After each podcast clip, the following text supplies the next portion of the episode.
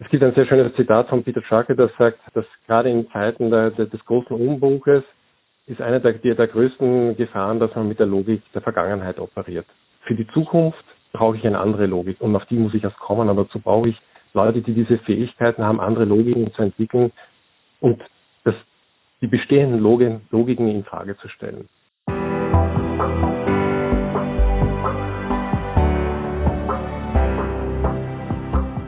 Willkommen bei Breakfast Briefings, dem Management Podcast von Business Circle. Erleben Sie Persönlichkeiten, die Sie inspirieren, bereichern und Ihr Fachwissen mit Ihnen teilen, weil Wissen verbindet.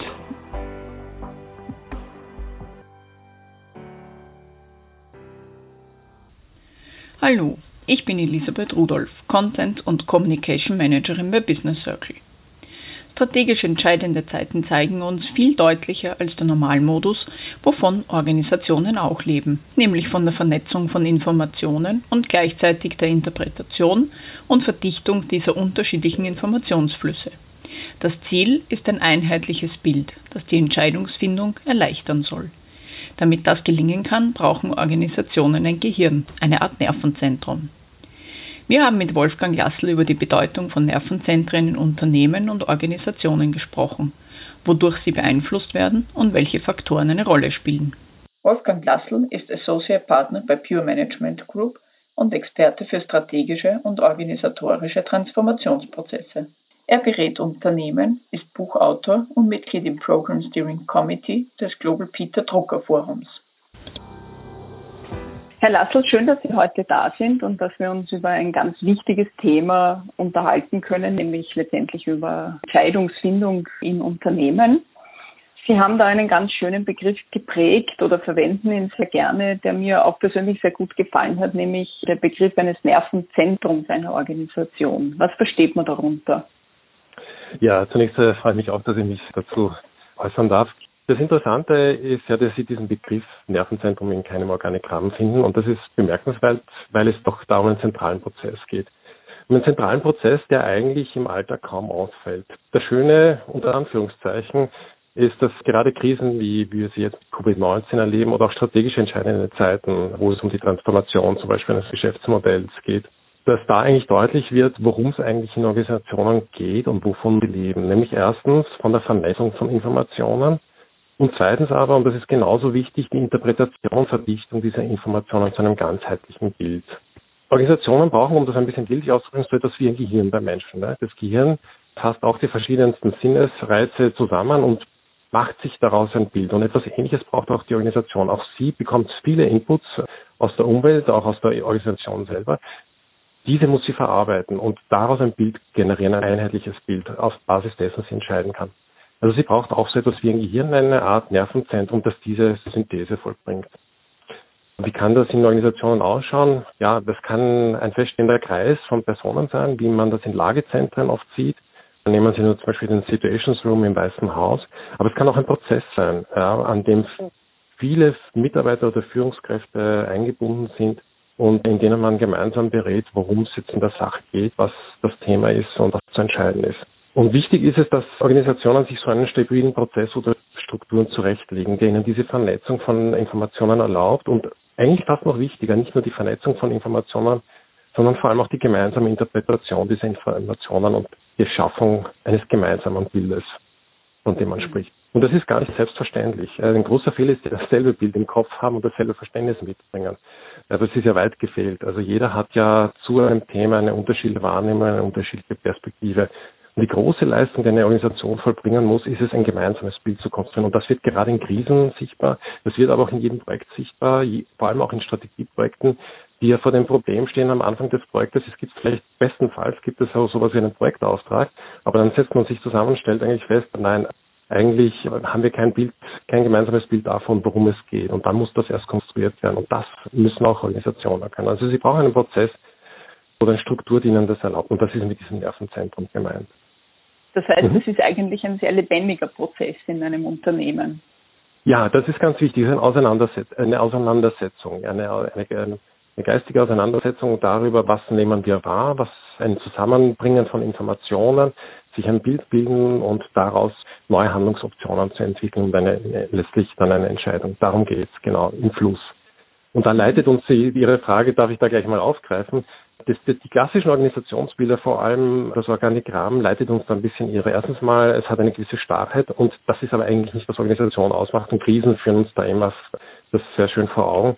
Es ist eigentlich, es geht um Bewegung, es geht um Auseinandersetzung. Erst dann wird Organisation lebendig. Das zweite Defizit, das man in diesen klassischen Organisationsbildern sieht, oder ich rede jetzt vor allem vom Organigramm, ist, es zeigt einen einsamen Menschen an der Spitze, der über alles entscheidet.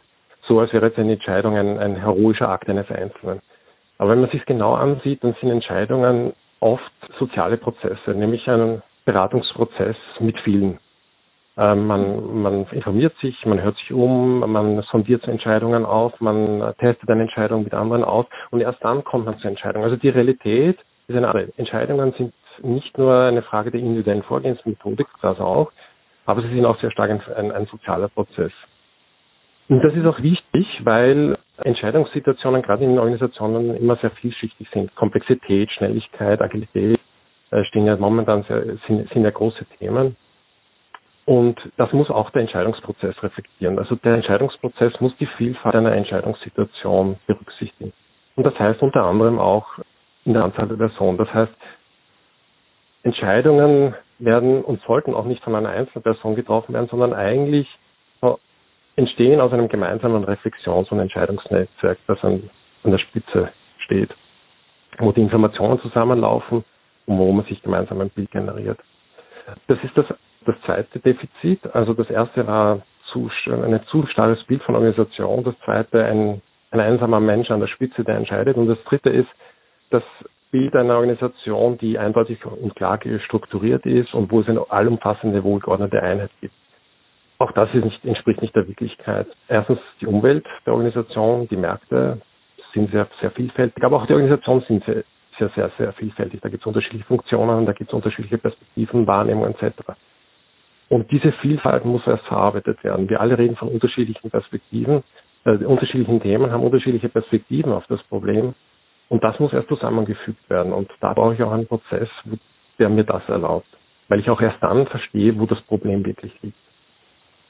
Das klingt auf der einen Seite ganz logisch und schlüssig, was Sie erzählen.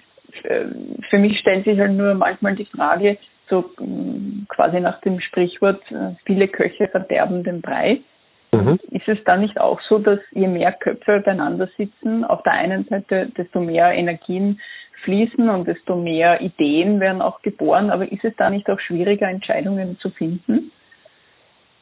Ja, natürlich. Also da gibt es natürlich auch eine, eine, eine Obergrenze. Wenn, wenn Sie zu viele, wie Sie sagten, zu viele verderben den Brei. Am Ende muss dann eine Entscheidung gefällt werden. Aber die Frage ist ja zunächst mal, habe ich die Entscheidung richtig verstanden? Habe ich verstanden, worum es geht? Habe ich mir ein Bild gemacht? Und darum geht es einmal in diesem ersten Schritt. Habe ich ein, ein umfassendes Bild, habe ich äh, geschaffen von dem, was zu entscheiden ist.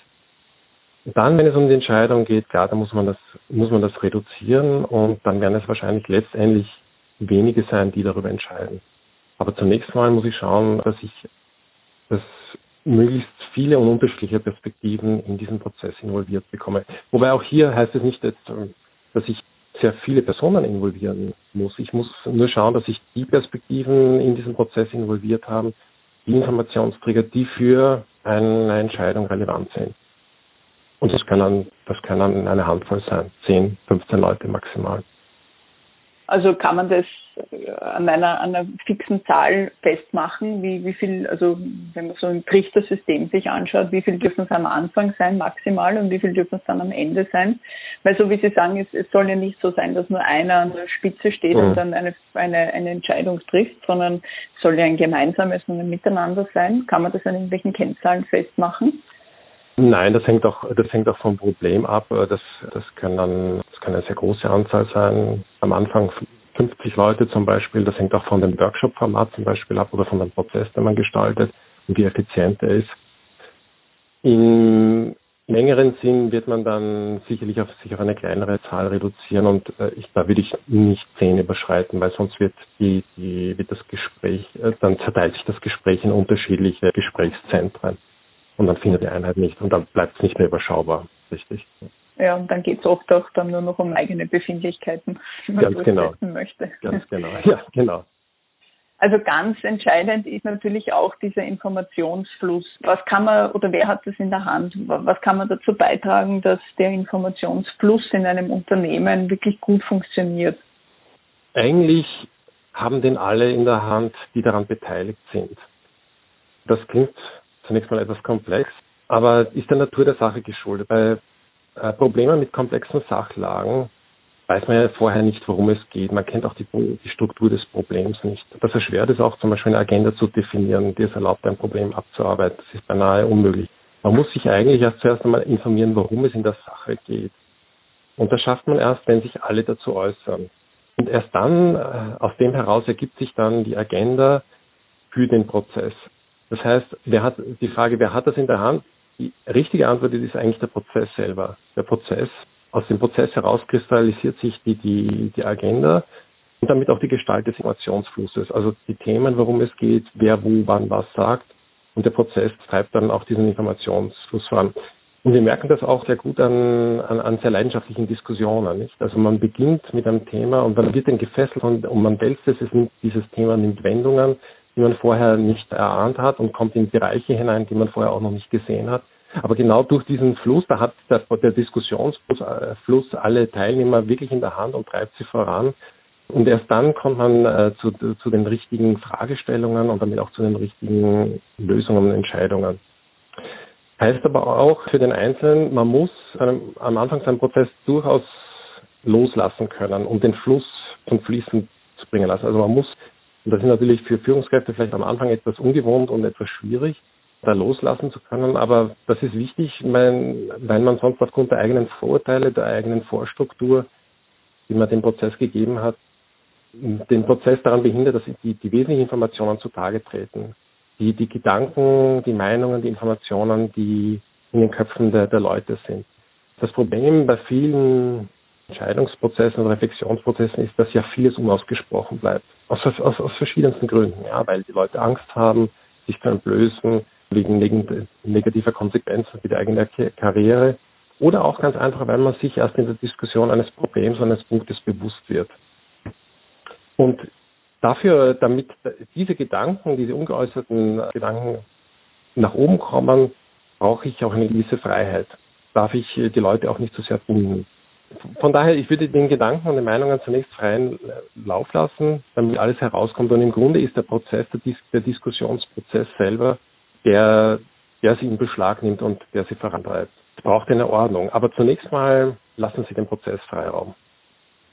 Spielt da die Umgebung eine Rolle? Also wir befinden uns ja gerade jetzt auch äh, immer wieder im Homeoffice oder noch im Homeoffice. Ein paar sind im Büro, ein paar sind im, im Homeoffice. Man hat die, die, die Webmeetings einberufen und spielt das da eine Rolle, äh, ob man sich einander gegenüber sitzt und in einem Raum quasi sitzt und, und diesen Raum miteinander teilt und mhm. diesen Informationsfluss fließen lässt? Oder ist es so, dass man sagt, eigentlich ist ja wurscht, es zählt ja nur das Ergebnis und das, was von der Person kommt, egal ob die das per E-Mail schickt oder ob sie es über ein Zoom-Meeting macht oder live im, im, im Raum sitzt?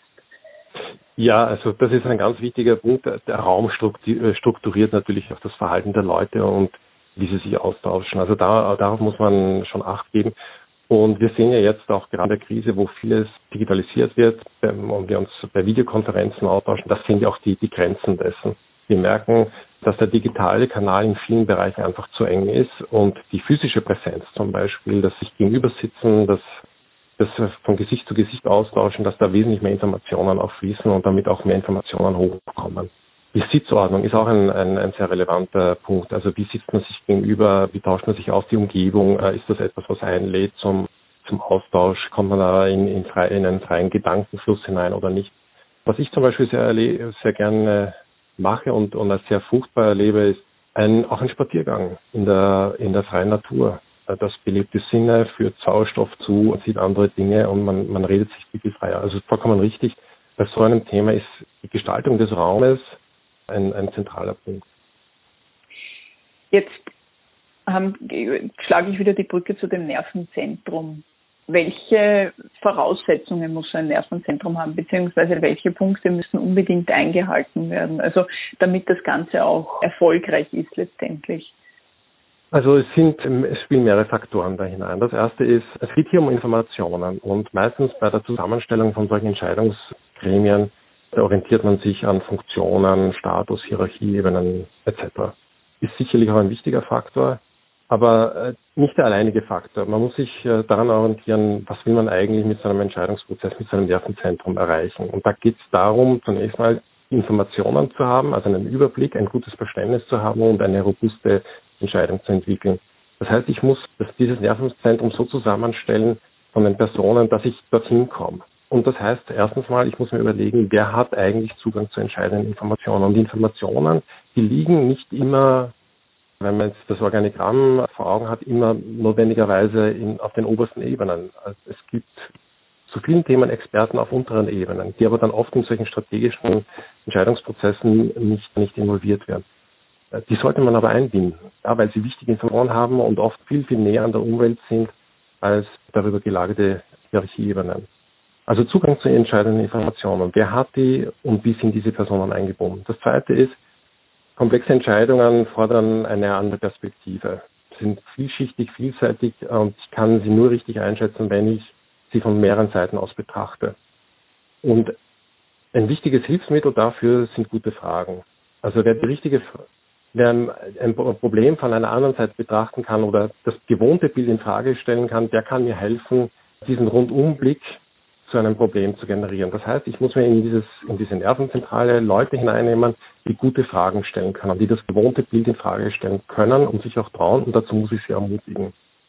Es gibt ein sehr schönes Zitat von Peter Drucker, das sagt, dass gerade in Zeiten der, der, des großen Umbunkes ist eine der, der größten Gefahren, dass man mit der Logik der Vergangenheit operiert. Für die Zukunft brauche ich eine andere Logik und auf die muss ich erst kommen, aber dazu brauche ich Leute, die diese Fähigkeiten haben, andere Logiken zu entwickeln und die bestehenden Logiken in Frage zu stellen. Drittens brauche ich auch natürlich, will ich ja nicht nur mit einem Verständnis rausgehen, sondern ich brauche ja auch Handlungsoptionen. Das heißt, ich brauche auch Leute, die kreativ denken können, die etwas abseits vom Gewohnten denken können, Dinge neu kombinieren können, die auch schon viel gesehen haben außerhalb der eigenen Organisation. Das Problem ist ja, die Optionen, die auf den Organisationen entwickelt werden, sind ja auch eine, ein Spiegelbild ihres eigenen Denkens und sie sind damit auch Gefangene, Gefangene ihrer eigenen Organisation. Da braucht es auch Leute, die von außen kommen, die schon viele andere Themen, Möglichkeiten gesehen haben, um, ein Problem, um an ein Problem heranzugehen. Viertens brauche ich dann auch natürlich Punkt, die Leute, die sozusagen den roten Faden erkennen und Dinge auf den Punkt bringen können. Wir haben es hier mit Komplexität, mit Vielschichtigkeit zu tun. Und wo ist der rote Faden? Was ist das Kernthema? Auf welchem Punkt lässt sich eine Fragestellung reduzieren? Und dazu braucht es Leute, die das können. Und die muss ich mir in diese Nervenzentrale hinein, hineinbringen. Weil sonst komme ich genau in das, das Problem hinein, das, das Sie schon geschildert haben. Ich habe viele Leute eingeladen, die äußern sich, jeder hat eine andere Meinung, aber ich komme zu, zu, zu, zu keinem Schluss, weil, weil mir diese, diese Synthese fehlt. Und das, das liegt aber auch nicht jedem. Nicht jeder kann analytisch so gut denken, dass er Dinge auf ganz wesentliche Themen, Fragestellungen oder Punkte reduziert. Deswegen brauche ich in meinem Team auch so Leute, die das können. Sie haben es auch angesprochen, größere Runden werden auch von unterschiedlichen Interessen bestimmt. Da braucht es Leute auch, die mir diese unterschiedlichen Interessen zusammenhalten, die einen integrativen, eine integrative Wirkung in diesem Team entfalten können. Gerade in einer Krise, wo die Nerven blank liegen, wo es um die Existenz geht, da brauche ich Leute, die integrativ wirken, die Leute zusammenhalten und, und ihnen auch wieder die Gemeinsamkeiten in den Unterschieden, in den Unterschieden aufweisen. Kann das jemand aus dem eigenen Unternehmen sein oder braucht es da eine externe Person wie ein Mediator zum Beispiel? Das hängt von den Personen ab. Es gibt in Unternehmen Personen, die das gut können. Wenn es die nicht gibt, dann ist sicherlich ein, ein externer Mediator oder Berater auch sehr, sehr gut, weil er auch eine gewisse Unparteilichkeit in, in diesen Prozess einbringt und damit auch glaubwürdiger für einen Interessensausgleich sorgen kann. Was natürlich auch wichtig ist an einem Team ist die Umgang mit Stress und mit Ungewissheit. Das heißt, ich brauche Leute, die resilient sind, die das aushalten, den Druck, auch den Zeitdruck und die dann auch für positive Energie sorgen, die trotz aller Dunkelheit die sich, die sich aufbaut, um, um die Organisation und auch um dieses, um dieses Nervenzentrum herum durchhalten und das Licht am Ende des Tunnels sehen können, also zumindest die Hoffnung darauf, darauf aufrechterhalten. Und die Zeit ist nämlich auch ein ganz ein wichtiger Faktor. Ja, und das ist natürlich auch ein, das absolut. Es geht hier um, um einen Reflexionsprozess. Ich weiß, in Krisen ist das natürlich schwierig. Zeit ist genau das knappe Gut, das einem abgeht. Aber man sollte sich gerade in Krisen Zeit nehmen und Entscheidungen nicht überhastet treffen. Wir machen immer wieder die Erfahrung, dass, ja, Gott sei Dank haben wir jetzt noch einen Tag zugewartet oder eine Woche, weil dann haben sich die Dinge in einem anderen Licht gezeigt. Genau diese, auf diese Erfahrung sollte man auch setzen und man braucht auch Zeit, um Dinge zu durchdenken. Wie auf einem Leistungssportler, die Pausen sind wichtig zwischen den Übungen. Da wird, da werden, da werden die Übungen verarbeitet, da wird, wenn man Sport sagt, Muskelmasse aufgebaut oder werden auch äh, Bewegungen, Bewegungsmuster abgespeichert und ähnliches braucht auch die Organisation. Auch sie braucht ganz wesentlich Pausen. Pausen, um das Besprochene zu, äh, zu reflektieren gerade solche Diskussionen, die man in so einem Nervenzentrum hat, sind ja sehr intensiv mit vielen Aspekten. Da gilt es viel zu verarbeiten. Und da braucht man auch die Zeit, um sich das setzen zu lassen, um da den roten Faden, die Kernthemen, die Kernprobleme zu erarbeiten. Also Zeit ist ein ganz wesentlicher Faktor. Neben dem Raum, den Sie auch schon angesprochen haben. Nun ist es ja so, das haben Sie gerade selber ja auch angesprochen, gerade wenn man jetzt vor einer wirtschaftlichen Krise steht oder vor ganz egal welche Entscheidung es in einem Unternehmen ist, oft hat man diese Zeit nicht. Was, was tut man dann? Wie, wie geht man dann vor? Da muss man den Prozess einfach ein bisschen abkürzen, aber wo kürzt man? Wenn man keine Zeit hat, dann, dann hat man keine Zeit. Die Zeit, das ist das einzige Gut, das man nicht vermehren kann. Und da gibt es auch keine Möglichkeit, sich mehr Zeit zu holen. Ja. Aber was man machen kann, ist, dass man versucht, die, die Entscheidungsfrage zu segmentieren. Also man muss ja in, bei wichtigen Entscheidungen nicht alles sofort entscheiden. Man kann das aufteilen. Es gibt Dinge, die man zunächst entscheiden kann und mal Voraussetzungen schafft und dann kann man noch immer abwarten, wie sich, wie sich der Markt zum Beispiel verhält oder wie, die, sie sich weiterentwickelt.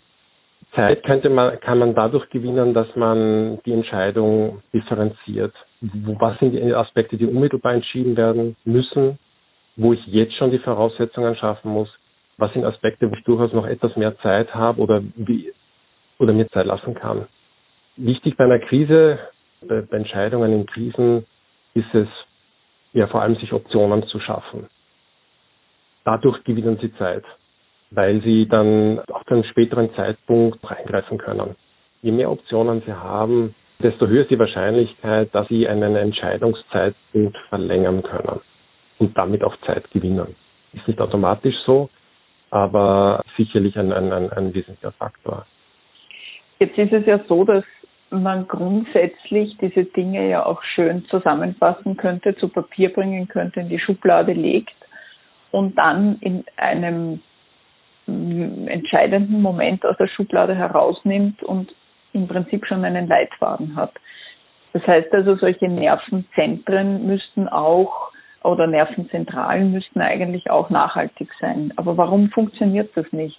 Fängt man erst immer in der Krise an, neu zu denken? Ja, das, das ist leider so. Ich, also die Beobachtung ist auch die, wenn der Druck weg ist, dann gibt die Tendenz zur Auflösung. Das ist aber eigentlich sehr schade, weil die Reflexion braucht man auch weiterhin und gerade in einer sehr komplexen und schnelllebigen Zeit, da gehen in einem ersten die Themen nicht aus und damit auch nicht die Themen, die man gemeinsam reflektieren sollte. Man sieht das auch sehr schön im Bereich Strategieentwicklung. Da werden Strategien entwickelt und wie Sie sagen, dann hat man das ausgearbeitet, legt das irgendwo ab und damit ist das Thema Strategieentwicklung ad acta gelegt.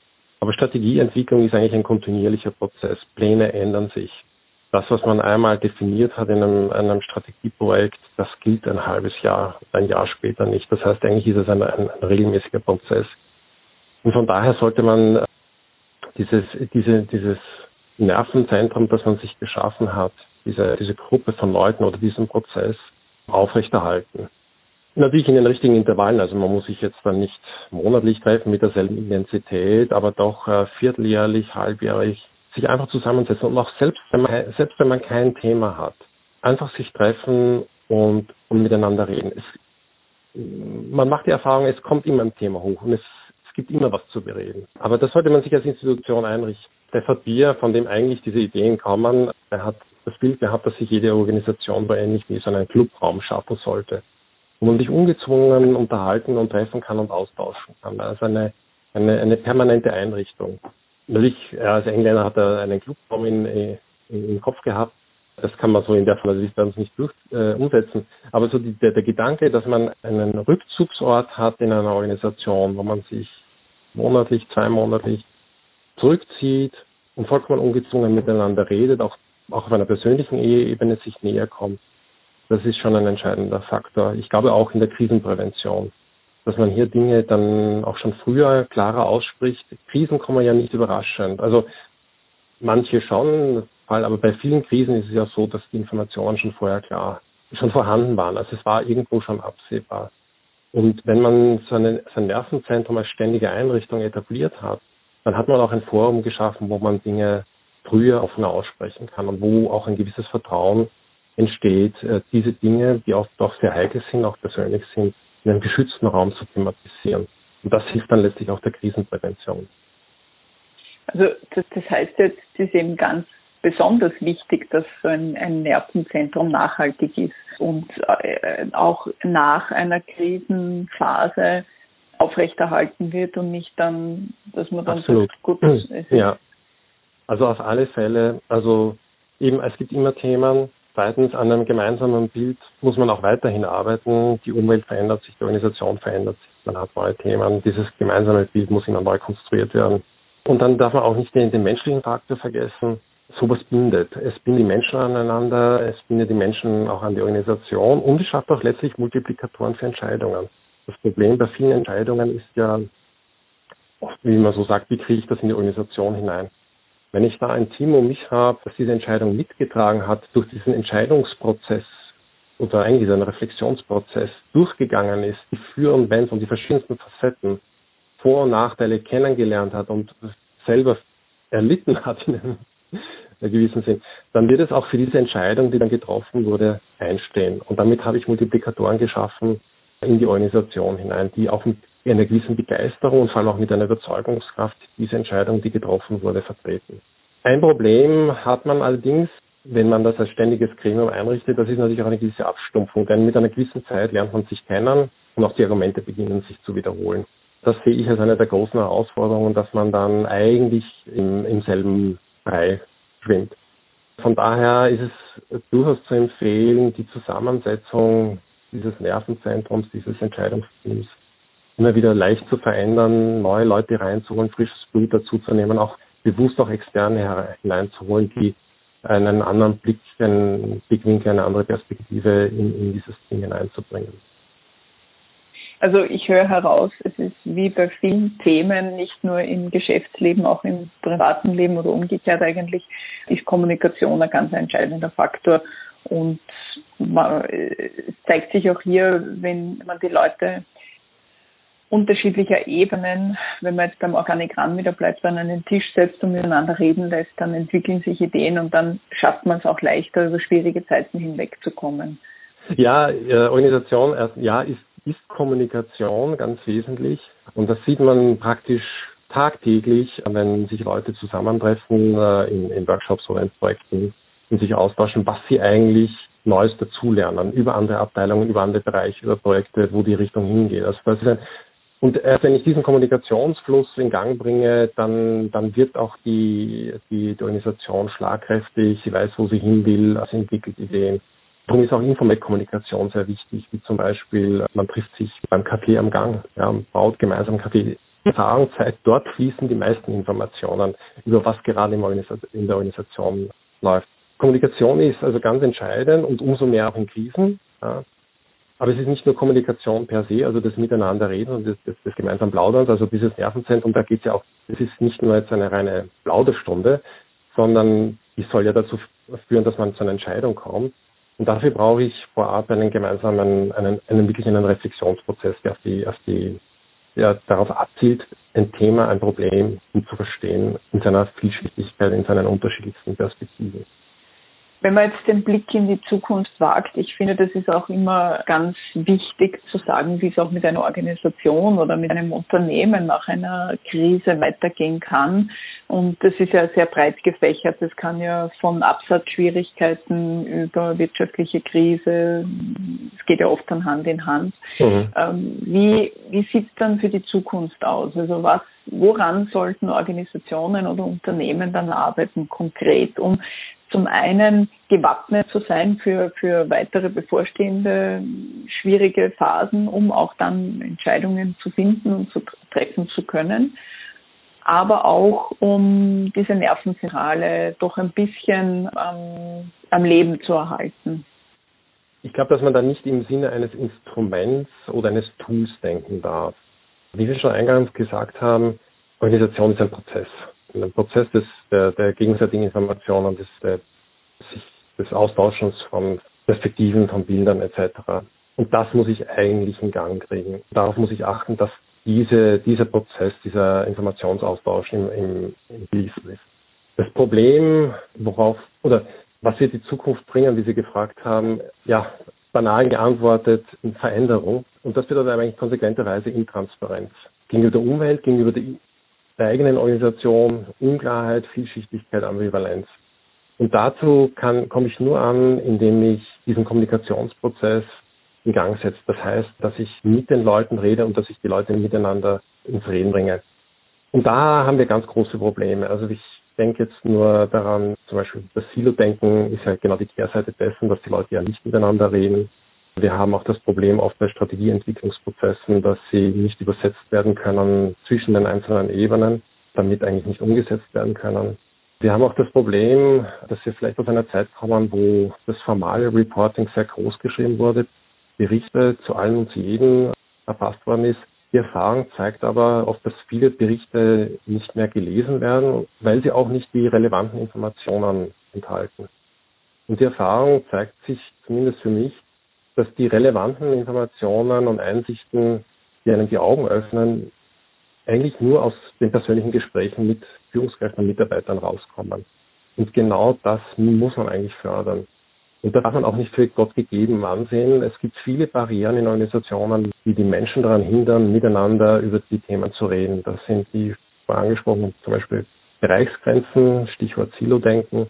Das sind auch persönliche Befindlichkeiten, persönliche Geschichten, die die Leute miteinander haben. Und das muss ich versuchen abzubauen, damit eben die Kommunikation und die, der Informationsaustausch in Fluss kommt. Also das ist jetzt vielleicht auch so, äh, da reagiere ich nämlich immer ein bisschen allergisch drauf, wenn es dann immer heißt, wir wollen zurück zur alten Normalität. Nein, das wollen wir eigentlich gar nicht. Mhm. Also man muss doch auch ein bisschen weiterdenken und letztendlich auch aus dem, was gewesen ist, lernen und das Beste daraus mitnehmen. Ja, die Krise ist natürlich eine große Chance, glaube ich, dass man in vielen Organisationen auch gelernt hat, was, was sind Hindernisse in, in, der, in, in der Zusammenarbeit, im Informationsaustausch. Und dass sich da auch, glaube ich, auch viele neue Informationsmuster oder Kommunikationsmuster entwickeln, wo man diese Hindernisse ausgeräumt haben. Und, und insofern ist sicherlich diese Krise eine Chance, dann da neue Wege zu gehen. Ich glaube, es ist, es ist, es ist zweiseitig. Ich glaube, dass die Krise auch zeigt, was das Wertvolle in der alten Zeit war. Also ich glaube, bei der, dass, dass Thematisierung ein bisschen zu, zu stark gehypt wird. Ich glaube auch, wir schätzen werden die, die klassisch analoge Welt wertschätzen. Das glaube ich schon auch. Also man merkt einfach, wie persönliche Beziehung, Begegnung wichtig ist. Aber ganz klar, ich glaube auch, dass die Krise uns zwingt, aufs Wesentliche zu kommen. Das Beiwerk ist wegzulassen, alles, was wir uns angewöhnt haben an, an, an auch umständlichen Kommunikationsformen und Floskeln eigentlich uns nicht mehr leisten können und vor allem uns mehr leisten können, der Wahrheit nicht mehr ins Auge zu schauen. Ah, das ist eigentlich ein schöner Schlusssatz jetzt. okay. Ja. Und ich glaube, dass auch, also weil Sie, Sie haben gefragt, wie kommt der Informationsfluss zustande? Ich meine, da gibt es auch sehr unterschiedliche Faktoren. Aber ich glaube, wichtig ist, dass wir es schaffen, diese, diese Suchen nach der Wahrheit und was ist wirklich Sache in den Vordergrund zu stellen. Also der Informationsfluss muss selber das Hauptthema werden, das löst die, die, die Lösung einer Frage. Und dann kommt der, der Informationsfluss auch entstande, weil ich glaube, dass die Information sich selber die Information sucht. Was heißt das konkret und praktisch? Wenn ich einen tiefgehenden und ehrlichen Diskussionsprozess auslöse, dann wird jeder aktiviert, weiter zu suchen, weiter nach Informationen zu holen und holt sich auch dann Informationen, die er braucht und die er sucht. Das die, die Fragen, die dann aufgeworfen werden, die brennen derartig unter den Nägeln, dass man nach Antworten sucht. Und diese Neugierde und dieses Wissen wollen, das trägt, überträgt sich dann auch in die Organisation, das spricht sich herum und dann werden einem auch die Informationen zugetragen. Das heißt, diese Suche nach, was ist jetzt die Lösung, was ist jetzt die Antwort, worum geht, was ist die Wahrheit hinter all dem, das, das muss ich auslösen und durch diesen Sog kommt eigentlich der Informationsfluss in Gang.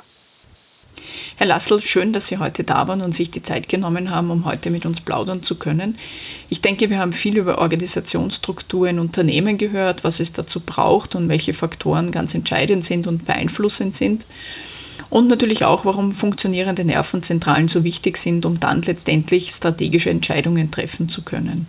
Herzlichen Dank und ich wünsche Ihnen alles Gute. Danke Ihnen ganz herzlich, ja.